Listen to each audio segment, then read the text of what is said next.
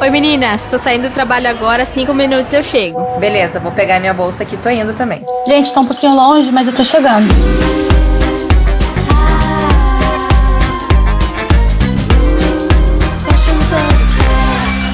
Estamos começando mais um Fashion Pubcast, nosso tradicional, nossa tradicional conversa aqui de bar, e a, onde a gente conversa sobre moda. Estou aqui com minhas amigas antigas aí, Renata e Maria Eugênia. Oi, meninas.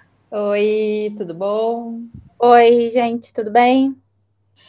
E além das meninas, hoje estamos aqui com a presença ilustre da Ana Fábia Ribas Martins, que é uma advogada maravilhosa formada pela Universidade Federal do Paraná, com pós-graduação em Direito Internacional e Negócios. A Ana é especializada em moda também e escreve uma coluna no Diário de Indústria e Comércio. Além de tudo isso, a Ana também é criadora da Hemp for Fashion, então, Ana, eu queria saber. Falei certo? É tudo isso mesmo? Tem mais coisa? Esqueci de alguma coisa? Tá bom assim. que bom! Seja bem-vinda, Ana. Obrigada. Boa tarde, meninas. Boa tarde para Renata, para Thalassa e boa noite para Maria Eugênia. Obrigada pelo convite. É um prazer estar aqui, poder contribuir aí com vocês nesse debate tão importante que é falar sobre a moda, moda como cultura, moda como negócio, moda como forma de expressão, enfim, nos vários aspectos aí que desse assunto apaixonante, acredito que para todas nós. É isso aí, gente. Eu trabalhei cerca de um ano aí pertinho da Ana Fábia e eu não vi essa mulher mal vestida nenhum dia na minha vida. Então, assim, além de tudo isso, ela é uma mulher muito estilosa. Ai, ai, ai, eu vou ficar tímida desse jeito, tá? Obrigada. Mas é mesmo, eu não falaria se não fosse, é muito estilosa mesmo. Gente, vindo de uma pessoa enfronhada no mundo da moda, realmente eu tenho que considerar um elogio, sabe? Obrigada. Mas enfim, a gente está muito feliz de ter você aqui e estamos Obrigada. mega empolgadas com esse papo. E, enfim, a gente queria quer entender mais sobre essa coisa do direito de moda e tudo mais. Você sabe de onde que surgiu esse termo, direito da moda? O direito da moda é, tem, é, existem algumas é, algumas não umas teorias, mas é o direito da moda teria a, a mais conhecida é, ideia sobre o surgimento do direito da moda é, é de 2009 na, na Universidade de Fordham é, por meio da advogada Susan Scafidi, que é uma advogada que até hoje ela é muito forte no direito da moda, ela percebeu a, a existência é, dessa gap no mercado, né? Porque o que, que, é o direito da moda? Ele não é um direito que ele existe sozinho, ele não é um direito como o direito civil, que é assim secular, né? Ele é, ele é, uma, é, um, é um ramo novo do direito, se a gente pode chamar assim, é, que pretende tratar questões envolvendo toda a indústria da moda. O que quer dizer toda a indústria da moda? É, na, na, na, concepção mais é, clássica, seria desde a criação do design até ela chegar no consumidor, passando pelo desfile e tal, tal.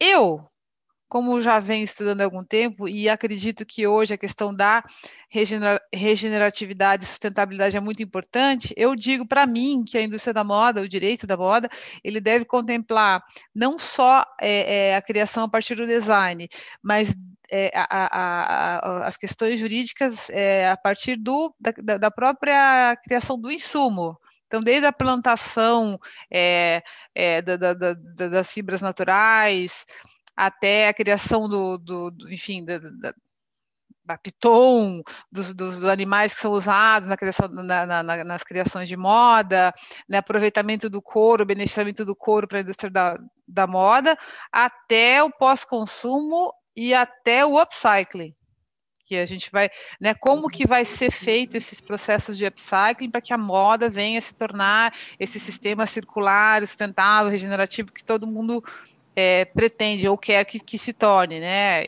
Então eu tenho esse, esse olhar que a, que a indústria, a, o direito da moda deve contemplar desde a criação planta, lá, lá, do insumo, lá, lá do algodão, do cânhamo, é, da, da, da, da, fabricação do, da viscose, toda aquela química, o couro, até o upcycling, né?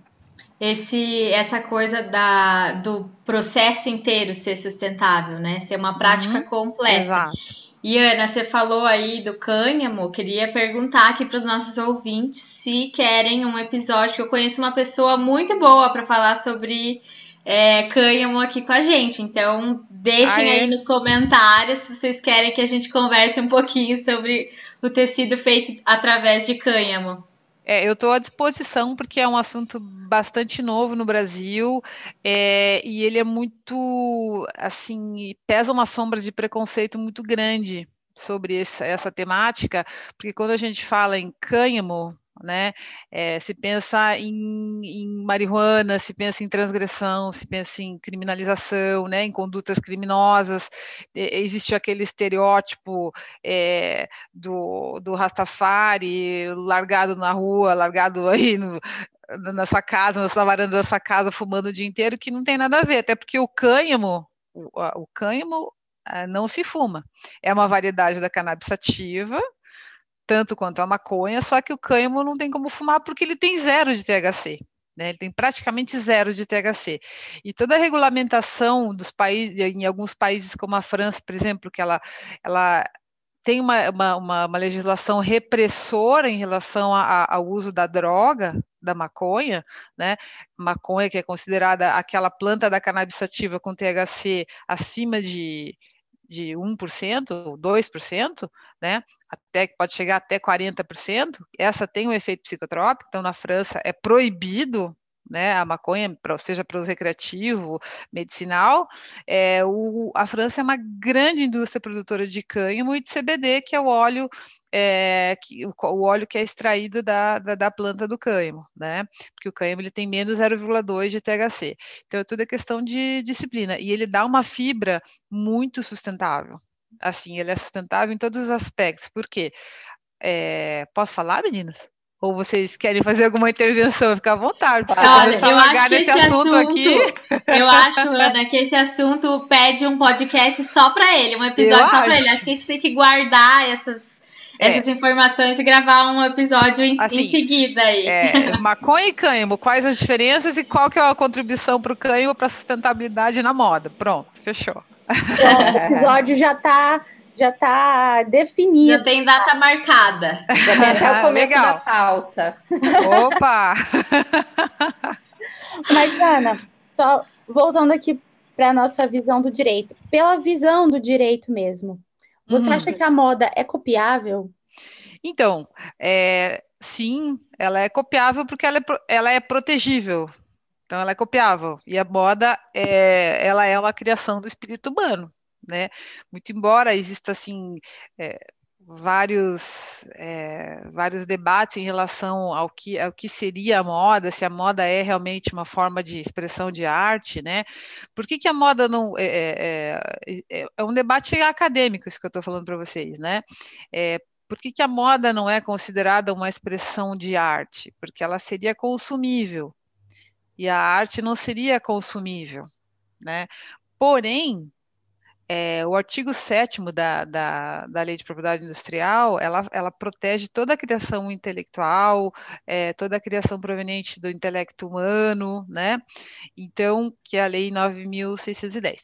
Então, por isso que a gente usa, é, entre outros instrumentos, para proteger criações de moda, até quero ler o artigo aqui, que é bem interessante a lei de propriedade industrial, por exemplo, é, já fazendo uma, um, uma parte sobre isso, é, a, a, a, icônica Madeleine Vionnet, Madame Vionnet, ela já em 1919, ela entendia a necessidade da proteção autoral da criação, e o que, que ela fazia?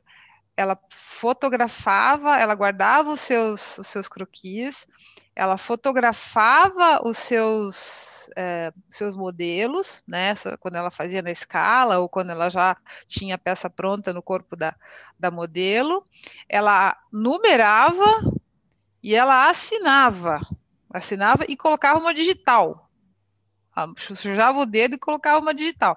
Então, assim, é, é muito importante a proteção e ela mesma já sabia. O Brasil não tem uma legislação específica é, para a criação de moda como a França. Porém, e como o direito da moda é uma área muito é, nova ainda no Brasil, a gente tem é, usado a Lei 9.610 e a Lei de propriedade, de propriedade, Industrial, que fala da patente, modelo de invenção e desenho industrial, que dependendo da peça que vocês queiram proteger, também pode ser protegida por, pelas leis de propriedade intelectual do país. Mas, enfim, é, então, dependendo do que vocês querem proteger, esses dias mesmo eu fiz uma reunião com uma cliente e ela faz um silk screens e ela aplica é, em umas bolsas feitas de algodão cru, assim, fica muito legal as peças que ela faz. Qual conselho eu dei a ela? Assina, assina quando ela fez, porque ela é artista plástica, e ela faz almofadas, faz bolsas, faz cangas, faz saídas é, que ela assinasse aquele, aquele, aquela arte, né? E que ela registrasse todo o processo de criação dela é, no escritório de direitos autorais que funciona na Biblioteca Nacional do Rio de Janeiro, que é uma forma de, de é, é, proteger. Por outro lado, é, até um, se você criar, por exemplo, uma estampa, que eu sei que a Thalassa gosta muito de fazer estampa, uma estampa muito exclusiva, muito inovadora, né, que seja uma, uma, uma estampa bastante ornamental, tem se aceitado também o registro por meio de desenho industrial, que é daí é no NPI, do Instituto Nacional da Propriedade Industrial, né? Você tem que pedir aí o registro do desenho industrial. Então são várias formas, tudo vai depender daqui, do, do qual é o aquela item do teu vestuário, o sapato, seja sapato, seja acessório que vocês querem proteger, né? Tudo vai depender. Uhum. Ô, Ana, e uma pergunta em relação às releituras, né? Hum. Por exemplo, uma, o Scaparelli vai lá, faz um negócio incrível, maravilhoso, e aí vem um outro estilista, se inspira naquilo e faz uma, uma releitura, peças muito parecidas. A gente vê muito isso em fast fashion, né? Sim. É, como que funciona? Porque eu, como, como designer, como estilista, como criadora, fico meio triste, assim, quando. É, né, se alguém copia alguma coisa minha, alguma coisa que eu demorei para criar, que eu criei meu repertório, fui lá e criei. Então, como queria saber, em termos de lei, como que funciona essa, essa coisa da releitura? Uhum. Então, é, existe uma, uma, linha muito tênue, né, que vai separar a releitura da cópia, né, e da inspiração. Releitura, assim, a gente pode dizer que releitura e inspiração são são praticamente é, as mesmas, a mesma coisa, né? Quer dizer, você se inspira é, numa, numa, numa marca famosa, uma marca icônica de alto renome, você quer fazer a releitura de alguma peça, é, existe uma linha muito tênue, por quê? Porque dependendo do quanto você se inspirou, isso pode virar uma violação criativa, né? Então, se você tem um desenho original, sei lá, de um, vamos dizer lá, a Balmain fez um desfile agora é, trazendo alguns elementos assim aristocráticos, é, como o xadrez vestir, por exemplo. Né? Ela aplicou o xadrez vestir em blusinhas ciganinhas, tal, né? Porque na moda a gente nada, nada, nada se cria, né? Se criava agora a gente acaba tudo acaba voltando, né? O movimento mais que mais define a moda é o movimento pendular. Né, coisas que é, a gente tudo é um usava, remix, vestido né? de cintura derrubada que usava no século no, no, começo do século, lá em 1920, volta, né, para em, em, algumas coleções e enfim. E, então, é, normalmente, para você apurar se houve, é, se essa releitura é uma releitura mesmo, se não é uma cópia, é, o direito tem alguns conceitos que a gente chama abertos. Né?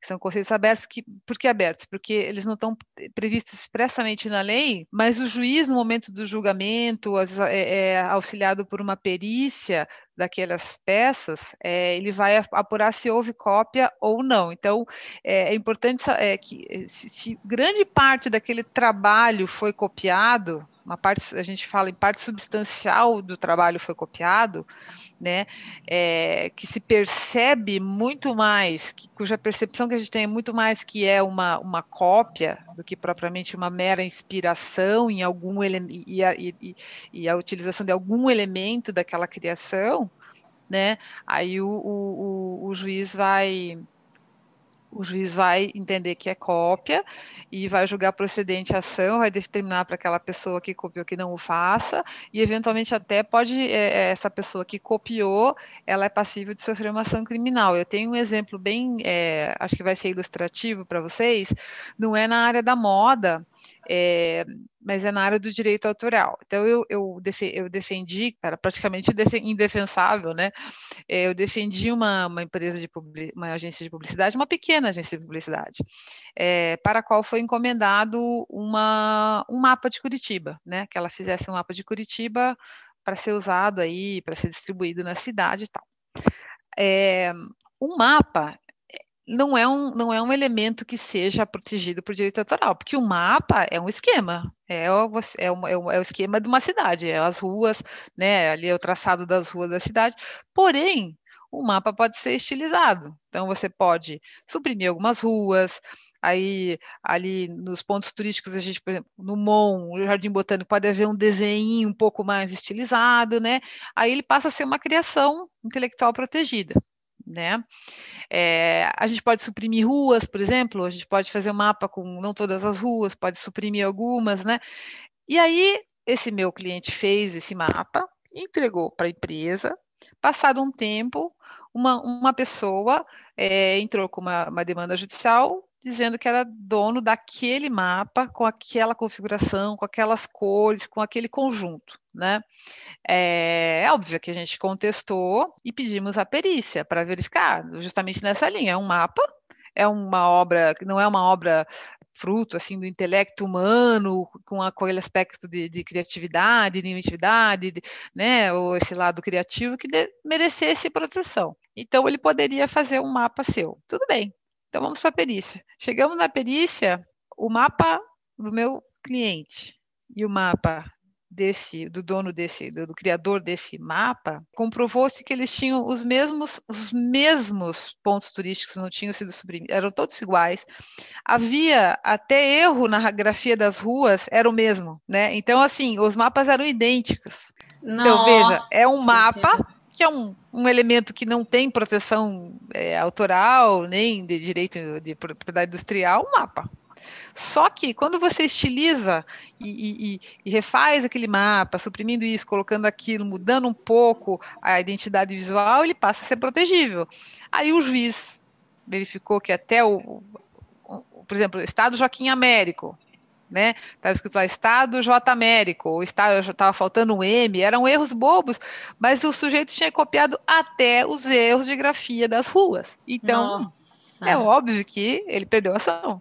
Né? É o mesmo. Para vocês terem a ideia de como funciona mais ou menos. É o mesmo mapa. Ele poderia ter feito um mapa, outro mapa. Nesse caso, ele registrou, ele fez essa, Sim, esse registro ele fez, desse mapa. Fez, se, e, fez. O que aconteceria se ele não tivesse feito esse registro? Vamos lá. É, nesse caso, ele, pod ele, não, ele poderia até não ter feito, porque a cópia era tão primária que ele iria ter ganho ação. A não ser que alguém viesse e dissesse, digamos assim, que o argumento dele ficou mais forte porque ele fez o registro, entendeu? Porque o registro de direito autoral é uma coisa, o registro de, de propriedade industrial é outra. O registro de direito autoral, quer dizer, a obra, a obra criativa, ela já existe a partir do momento que ela sai da ideia e, se materializa ela já está ali, ela já existe, né? Então, assim, é, você já é dono daquela obra, você já criou aquilo, já é seu e já é um, uma manifestação da, da, da criatividade do intelecto humano. O registro, ele serve, no caso do direito autoral, da obra autoral, para te dar é, a prioridade. Digamos que alguém chega e diga assim, não, não foi você que fez primeiro, fui eu. Né? Você tem lá, não, peraí, eu registrei no escritório de direito autoral no dia tal. Uhum. É, já no caso do desenho industrial, da marca, a prioridade vai se dar com a concessão do registro pelo, pelo INPI, entendeu? Você precisa registrar se você quer a proteção. Né? Então, o direito autoral ele tem uma certa, ele, ele, a gente fala que ele, a, o registro do direito autoral ele é de característica declaratória, que ele já existe, a tua proteção já existe a partir do momento que você criou a obra né? É um pouquinho diferente. No, o resultado final acaba sendo igual, porque é a proteção, né? Mas é como e mais outra coisa, como eu falei para você, depende do que você quer proteger. Por exemplo, você fez um cinto lá diferente, uma fivela. Pode ser proteção de direito de desenho industrial, não é direito autoral.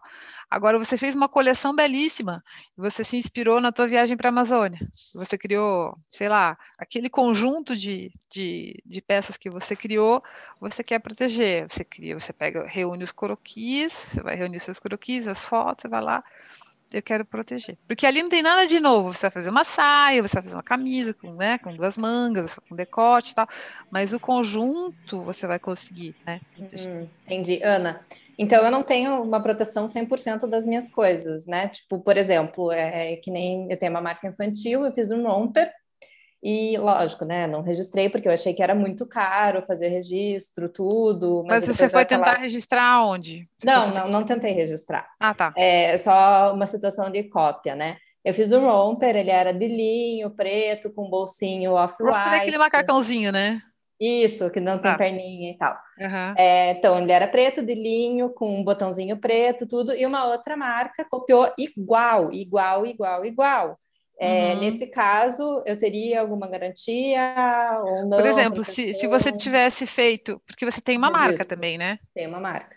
Tem a marca, tua marca registrada, não? A marca, ela tá no processo ainda. Tá no mas eu já entrei. Uhum. Uhum. Tá, então, se, mas digamos lá, você fez é, o romper, daí você colocou a tua logomarca embaixo e aí você é, fotografou esse processo, registrou esse processo de criação todo e fez um registro. É, é, tem gente que faz até no títulos de documentos, sabe? No cartório uhum. de, de e documentos, uma peça assim, que é aquela peça icônica da tua marca, por exemplo. Você não precisa registrar todas, mas uma que você já conseguiu, é, que as pessoas já, já, já, identificam como sendo da tua marca, você uhum. pode fazer isso, e se você fez primeiro e a pessoa provar, e se você provar que fez primeiro, você tem a proteção sim. Sim, Fala, olha, caso, eu desenhei, pessoa... eu criei esse design, eu, eu mudei isso daqui, é, eu, eu registrei meu processo todo de criação, a minha coleçãozinha, a coleção tal, que saiu no verão de 2020 e tal, aí você poderia é, buscar essa proteção. De, e também tem outra questão, é, a gente procura é, também perseguir essa proteção é, autoral ou, ou marcária ou registral, quando é, economicamente a gente também está sendo prejudicado, né? Então, quando existe uma concorrência parasitária, né, a gente vai muito da nossa da nossa percepção do que, que a gente deveria registrar para também não ficar registrando tudo, porque a, a, moda, a indústria da moda, ela é muito, ela é muito dinâmica, ela é muito, né, ela é muito fluida. Então, às vezes, por exemplo, você vai registrar um desenho industrial. O registro de desenho industrial no INPE demora dois anos. É muito tempo. Então, é, é muito tempo, porque se você já está com cinco, quatro, cinco coleções e você ainda não conseguiu registrar aquela peça que você vendeu bem, mas sei lá se vale a pena, e é mais caro. Quando você uhum. faz registro de direito autoral, que é no escritório de direito autoral, ou até um registro de títulos e documentos, para marcar o momento em que você criou aquilo, é mais rápido e mais barato, né? Entendi. E tá, e se a pessoa pegou, né? E nesse caso aconteceu exatamente isso. Mas se ela pega o mesmo modelo do meu e muda o tecido, uhum. daí eu também consigo, pelo mesmo, mesmo processo, ou não? Já vai ser considerado um outro produto? Na verdade, é o mesmo produto. Vai depender mesmo da, da, da aí é a questão da data que você tem ah, registrado então que ela começou, você poderia, em tese, você poderia ainda conseguir uma proteção, sim, uhum, hum, por meio de direito autoral. Isso tudo que eu estou conversando com vocês, como eu falei, o, o, Brasil não tem uma proteção específica para criações de moda, tá? Então, a lei de direito autoral e a lei de propriedade é, industrial são os, os, recursos que a gente, que são de 96, são os recursos que a gente usa para tentar buscar uma proteção para as criações de moda. Então, tudo vai depender do caso concreto, é, do que do que está acontecendo assim no, no, na realidade ali fática, entendeu? Conforme for, a gente opta por uma opção ou pela ou ou por outro, outro, outra estratégia, é uma questão também de estratégia, tudo vai depender uhum. disso, né? E aí a gente não tem muita é, jurisprudência também, é, não tem muita decisão judicial quanto a isso, né? Mas normalmente é nesse caminho que a gente vai, sabe? Entendi. Era bem isso que eu ia Primeiro, assim, primeiro notifica, o certo mesmo é notificar a pessoa, no caso da Renata, notificar, olha, você está copiando, você sabe o que eu fiz agora, da minha coleção, a gente notifica a pessoa, é, para que ela pare de, de produzir. Uhum. Entendi. E no meu caso ainda tinha como provar, porque a pessoa comprou uma peça minha para então, copiar. Então, tipo, tá vendo? Bizarro, né? Então, assim, é. você compra e aí você tem os do, a, a, a, comprovante que a pessoa comprou e ela vai reproduz. Então, assim, é, de, tudo depende. Você pode notificar para a pessoa parar e às vezes a pessoa para, porque a pessoa fica com medo, né? Sim, não, Ou, e uma das, ela... uma das donas da marca que copiaram era advogada. Mas tudo bem, né? Não, eu já. Nossa, a gente escuta cada barbaridade, porque não tem ideia que a criação intelectual é um patrimônio intangível nosso, entendeu? Pessoa não, as pessoas não têm, especialmente no meio da moda. Uma vez eu me lembro até hoje que eu, eu, a gente estava numa, numa, numa, palestra lá no curso de, da UTFPR de design. E a pessoa era uma, uma aluna, acho e ela disse assim, ela dizia assim, olha, eu fui para Colômbia e eu trouxe uma bolsa daquelas vaju, sabe, o ayu, vaju, aquelas que são coloridas, com aqueles pompons e tal. Sim, e aí eu comecei a produzir aqui. Comecei a produzir, mas é, tem algum problema? Peraí, nós estamos falando de um saber local, um saber artesanal, né? É, e ela começou a produzir em série, aquilo ela ia produzir, não me lembro, e ela achou que não tinha nada demais, quer dizer, ainda é apropriação cultural, né? Que é um produto típico isso. da Colômbia. Pode enquadrar, sei lá como fala, mas pode entrar num como apropriação cultural? Sim, dependendo, pode. Porque pode, hoje pode, em dia tem todo esse assunto de, de apropriação cultural, é, todo mundo fala muito nisso, né? Então, a gente também tem que tomar esse cuidado. Acho que nesse é. caso específico poderia. É, nesse caso poderia, porque, veja, é um, é um elemento que ele é muito característico da, da, da Colômbia. E a Colômbia é um país que ela tem muito apreço a esses saberes, né? Então, é, por exemplo, cada, cada lugar que você vai, por exemplo, eu lembro que eu fui para lá em 2019 e eu trouxe um chapéu que ele, imitava um Panamá, só que ele tinha aba mais larga. Mas lá eles chamam de aguadenho, porque é um chapéu da região de Aguadas que as pessoas usam para colher, colher café. Então, aí tem aquele outro que parece um baldinho assim que todo mundo traz, que daí tem aqueles uhum. pompons que é, é voaju também. Então, é voaju. Eu não posso chegar para cá, vindo para o Brasil e pegar a mesma palha e fazer uma, uma reprodução. Quer dizer, eu, eu posso, até descobrirem que eu fiz.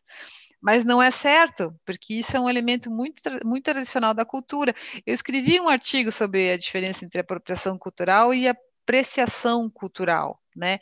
E aí, nesse caso, eu citei uma, uma um litígio que envolvia os Maasai, os Maasai Mara, a tribo dos Maasai Mara, e fiz a correlação em, é, é, com o uso de dreads, por exemplo. É, muitas pessoas, o uso de turbante, eu acho o uso de turbante, que é um, um elemento é, característico da cultura da cultura negra, né? E o turbante é visto por algumas mulheres como uma forma de, de afirmação da sua, da sua raça, da sua cultura, e muitas não gostam que as, que as, que as mulheres brancas usem o turbante, né? Porém, quando eu conversei, eu, eu fiz esse, esse, esse parâmetro, eu, eu, eu peguei alguns depoimentos de alguns especialistas nessa, nessa seara da apropriação cultural, e muitos entendem que é, não seria uma apropriação cultural propriamente dita, porque tanto o turbante como os dreads, por exemplo, são elementos que já estão tão difundidos na nossa cultura que o uso do turbante em si não é uma coisa exclusiva da, da comunidade afrodescendente. E o uso por pessoas de, de, outra cor, de outra raça, pode até ser considerado como uma, uma forma de homenagem a essa cultura, e não uma depreciação. Até porque, se eu saio na rua com um turbante hoje, eu não estou causando nenhum prejuízo econômico, eu estou até homenageando uma cultura. Eu não estou sendo. Se eu estou colocando no meu corpo aquilo, é porque eu estou fazendo uma homenagem, né?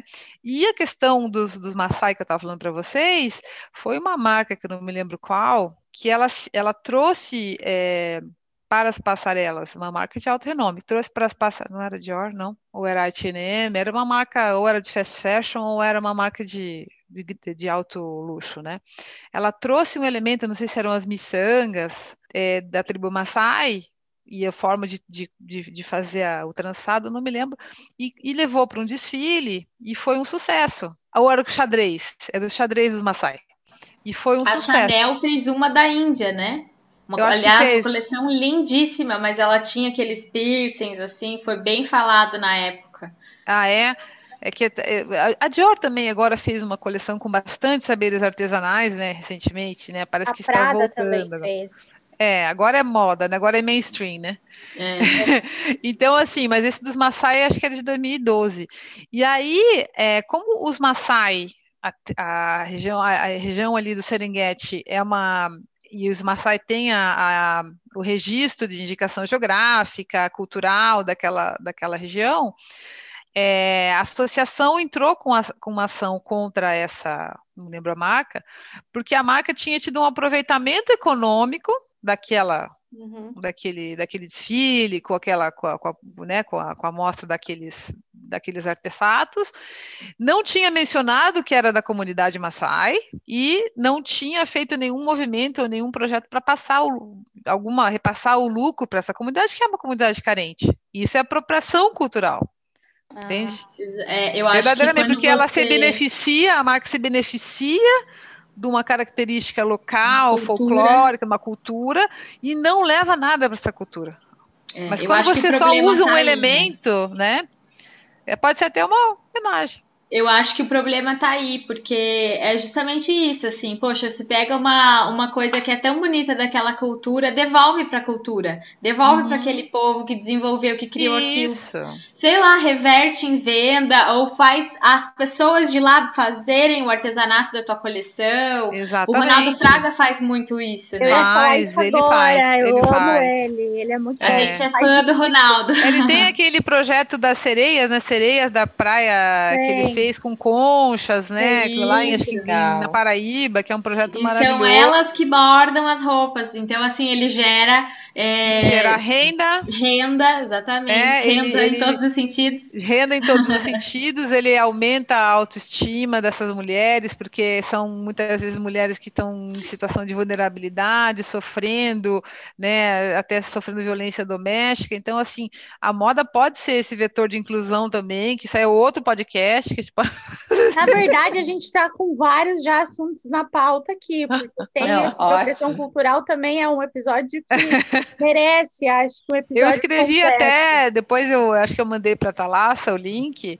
É, eu escrevi um, um, quando eu gosto muito do, eu gostava muito do Chadwick Boseman, né, o Pantera Negra.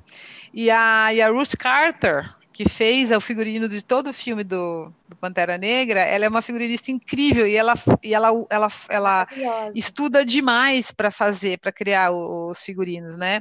E eu falei isso do Pantera Negra, que foi um caso de apreciação cultural, do cuidado que a Ruth teve em ir lá e até as comunidades, por exemplo, ela foi nas comunidades Zulu, na África do Sul, que usam aquela, aquela coroa da mãe do, do, do do meu nome dele, o T'Challa, né, do T'Challa, uhum. é, ela foi pesquisar e ela foi se informar se não, se o uso daquela maneira, como ela ia retratar no cinema, não iria é, ofender de alguma forma a comunidade. Então ela se enfronhou naquela, nas comunidades, porque foi mais de uma, né? Ela visitou Zulu, ela visitou Maasai, ela visitou várias, e para saber se ela poderia lançar mão de usar. Isso é uma verdadeira apreciação cultural. E com certeza comunidades, as comunidades, né? Porque a África tem a África do Sul, pelo menos línguas oficiais tem 11, né? E... Sim, sim, são A muitas. gente já tá com vários assuntos. Aliás, pessoal, vocês estão ouvindo a gente, já segue a gente lá no Instagram, arroba. Vai lá, comenta na nossa também. foto. Comenta vários episódios aqui com a Ana, porque, gente, ela é muito boa, ela sabe muito. Muito obrigada. É, eu, colocar... eu, falei para vocês, vocês têm que me cortar a palavra, porque tem que me catar, porque senão eu vou falar. Eu queria dizer para o pessoal que a gente que pode ficar tranquilo, que a gente vai colocar dois links no, no episódio da Ana, que é o do site dela, do Hemp for Fashion, e a coluna dela no, no comércio e indústria lá, no diário. Indústria e comércio. É, ai meu Deus, que confusão.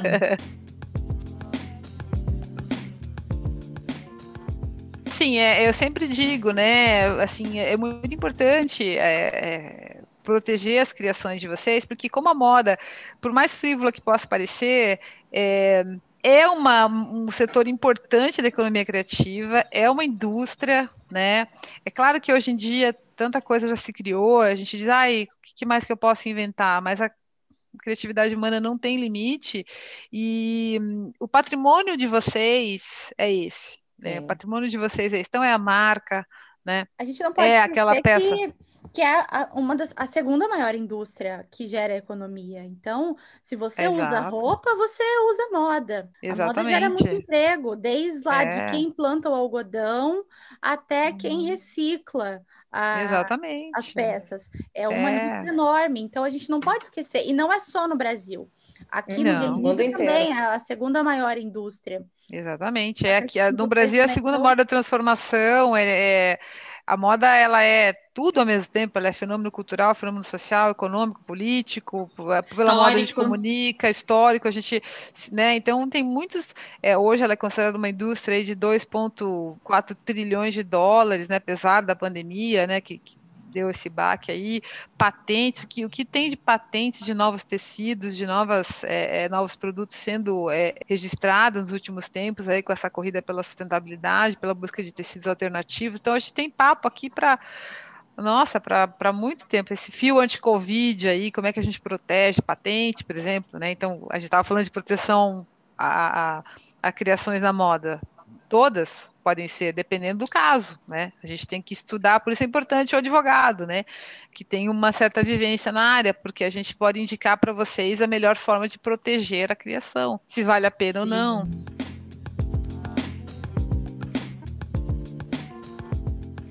Mas, Ana, já que você tocou nesse assunto, uma coisa que, que eu acho que pega muito, principalmente para marcas menores, marcas que estão começando, é que a gente, pelo que eu entendi, é um processo demorado e super caro, né, para fazer, para registrar, por exemplo, uma coleção inteira, enfim. É, no nesse caso que a Renata contou, se ela fosse processar a menina que copiou o macacão dela, se ela, se ela, tipo, não fez nada, não fez nenhum registro, igual realmente aconteceu. Mas ela tem ali posts no Instagram, ela tem é, com datas e coisas assim. Isso ajudaria ela de alguma ajuda, maneira? Ajudaria. Ajudaria, é, porque, veja, tudo vai se resolver em perdas e danos, e tudo vai se resolver também é, com o marco inicial de quando que ela começou a produzir, quando que ela começou a ganhar, o quanto que ela ganhou, o quanto que ela deixou de ganhar pela uhum. conduta da outra pessoa que estaria indevidamente reproduzindo algo que ela criou. Né? Porque é super então, sério, né? Elementos. A moça, a moça comprou um, um macacão é, para copiar. É. Imagina, copiar a modelagem é assim é o DNA da marca dela, sabe? A gente uhum. gasta rios de dinheiro com modelagem até acertar bem. Então, assim, é tenso, Mas né? É verdade, né? A modelagem é tudo, né? Eu sempre digo assim que às vezes você vê uma peça linda, uma camisa, e ela não tem uma, uma saia, né, uma saia lápis, aí você olha no, no manequim estático é uma coisa, né, a hora que você compra não é aquilo tudo. Então a modelagem é realmente um. Eu tava até falando com o Rog da Maison hoje, da Maison Revolta, sabe? Eu falei, Rog, a tua modelagem é impecável. Eu sei que eu posso comprar por por internet que então é, é, a modelagem é um, um, ativo e é uma coisa, por exemplo, modelagem infantil é muito difícil de fazer. Sim, é muito difícil as medidas, tudo é muito complicado. É, as Nem medidas, certo, a questão do conforto, né? Então, quer dizer, tem o um valor agregado na tua usado. peça, o tecido não é todo o tecido que dá certo. Então tem todo um valor agregado na tua peça que tem um custo para você fazer e que a pessoa está se apropriando de uma coisa que não deveria. Exatamente. Ana, o, existe alguma especialização realmente para quem é advogado e quer trabalhar com moda ou não existe? Tipo, como que, ah, eu sou advogada, quero trabalhar com moda, como que funciona? Então, é como eu falei para vocês, né, são por mais velho que seja o chamado direito da moda, que antes era chamado direito da vestimenta, acho, foi, foi uma francesa, até num trabalho de mestrado, agora não me recordo o nome dela, que, que usou pela primeira vez esse termo direito do, da vestimenta, depois que a Susan Scafidi veio lá em 2009, direito da moda, né, é, na, algumas universidades, no Brasil, eu acho que tem algumas, é, eu, eu acho que é Santa Marcelina tem um curso de direito da moda, que é a Regina, a coordenadora que é, é excelente, tem alguns cursos de, de, de propriedade intelectual, enfim, é voltada, aplicada para a moda na ESA do Rio de Janeiro, que é, que é a Escola Superior de Advocacia do Rio de Janeiro, mas são cursos assim de temporada, né? São módulos. No São Paulo também tem, aqui também tem alguns, né?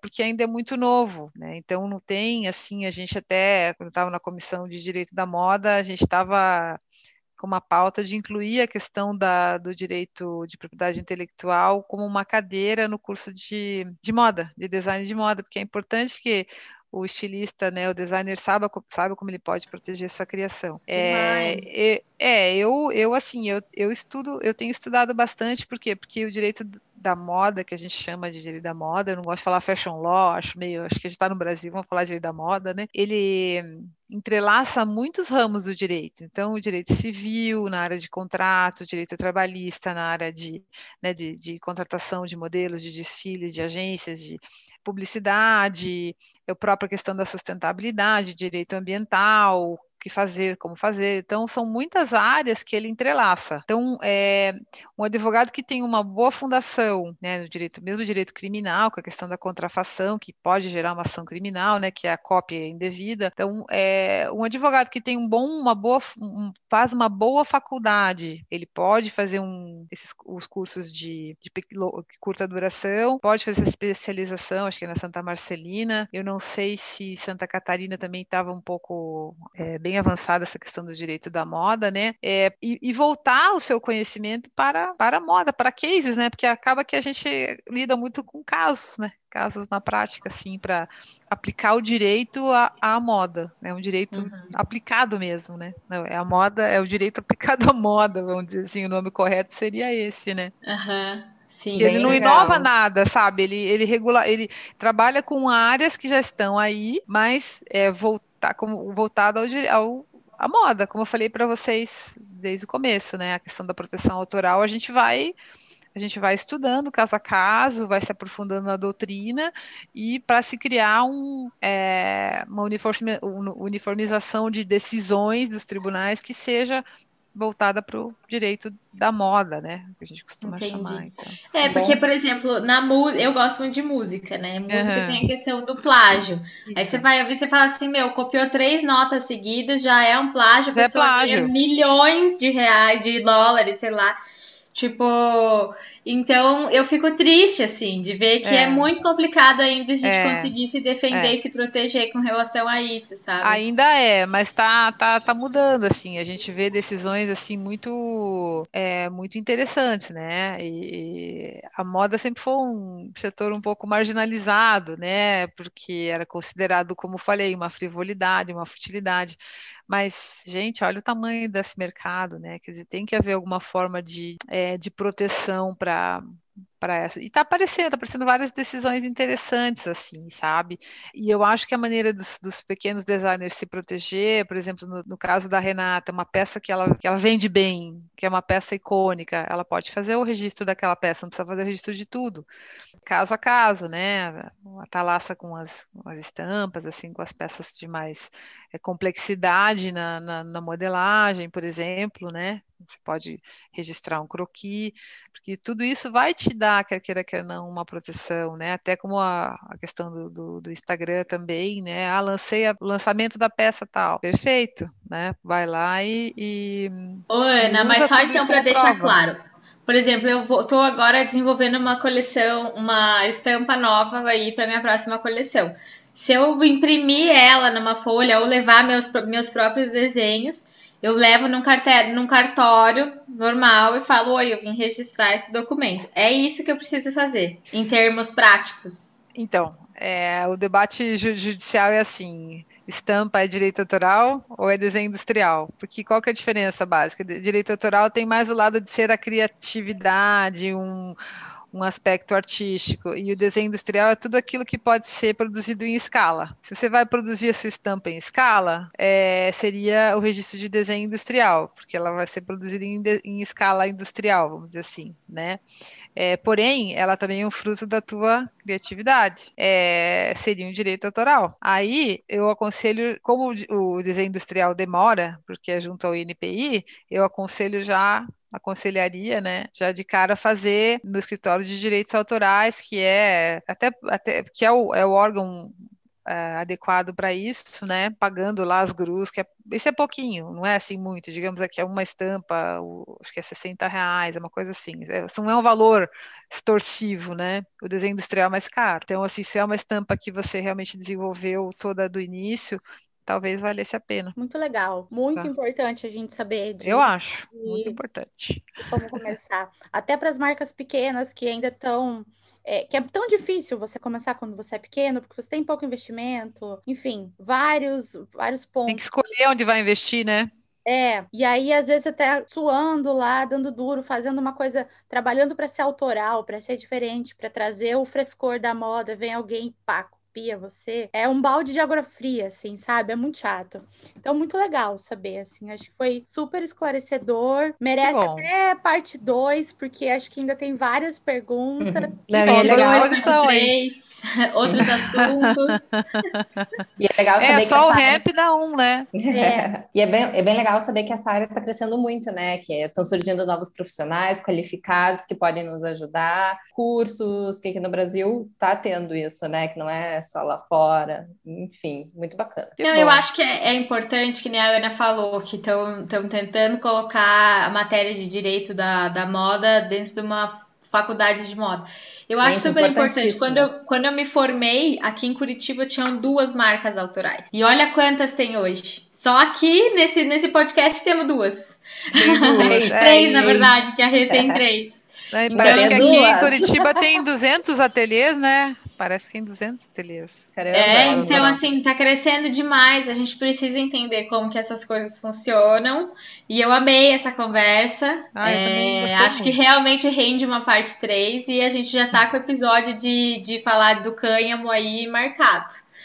Aê, vamos falar porque é um assunto maravilhoso, as pessoas não têm ideia. Mas não a tem Ana ideia já tá mesmo. a cadeira dela garantida aqui na nossa mesa. Já.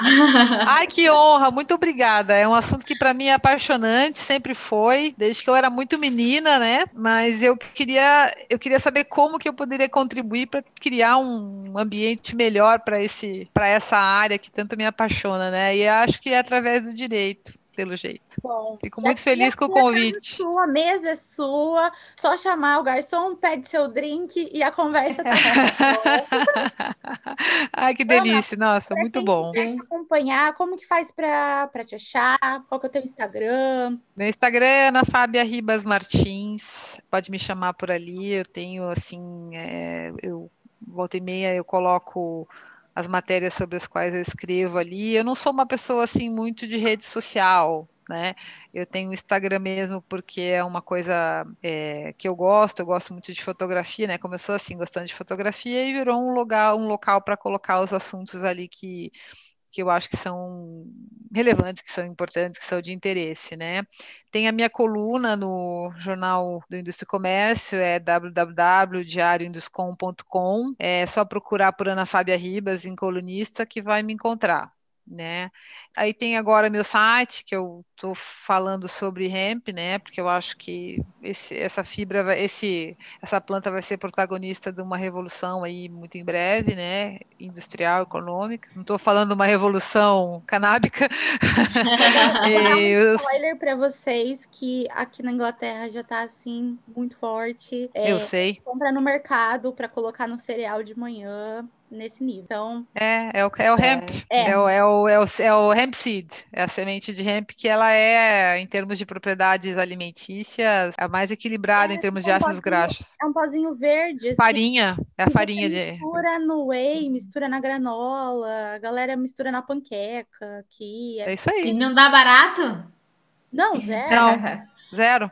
Zero. Que legal. Porque a CBD, porque não tem, porque não tem THC. Uhum. Então, assim, Maravilha. o meu site é www.hemp hemp de, né, de, de hemp de cânhamo, H-E-M-P, for, número 4, fashion.com. Ah, Lá que legal. Tem meus artigos, tem Vou entrar várias coisas.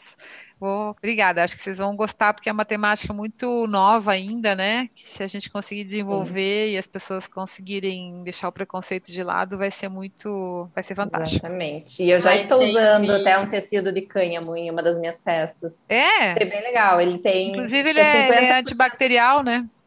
Pois é, acho que ele é 50% cânhamo e 50% algodão. E eu estava até uhum. lendo sobre o cânhamo, ele é bem mais resistente que o algodão, tem tipo, várias qualidades melhores que o algodão, né? É, Sim, não, é não, inclusive ele tem mais virtudes de, em termos de regener, regeneratividade do solo, sustentabilidade, sem contar que a fibra é imensa, né? Que uma, uma pé de cânhamo ele chega a 5 metros, então o algodão é uma fibrinha curta. Então, por, por isso a resistência, né? Muito legal. Gente, a gente vai ter, que, vai ter que ter essa conversa sobre o cânhamo. E a gente vai colocar aí todas as, as redes da Ana no, na link do, da descrição do episódio, né? O site, a coluna, o, o Instagram. Ana, muito obrigada pelo, por ter Obrigada aceitado vocês, esse convite. Menina. Tava com saudade de conversar com você. Também tava. E, e, é isso, gente. Obrigada por assistir, ouvirem né, esse episódio fantástico e deixem aí nos comentários sugestões para os próximos episódios ou algumas dúvidas, porque com certeza a gente vai gravar com a Ana de novo, a gente pode ah, fazer essas perguntas. Vai ser um prazer, ó. Maria Eugênia, prazer te conhecer, Renata, prazer te conhecer, Thalassa, prazer te rever. Obrigada pelo convite, meninas. Se for para difundir conhecimento nessa área, pode contar comigo fico muito feliz, honrada pelo convite. Desejo muito sucesso para vocês nessa aventura aí do podcast. Eu acho que vai, vai bombar. E, tchim, tchim. Beijo. Beijo. Beijo. Beijo. Tchau. Tchau.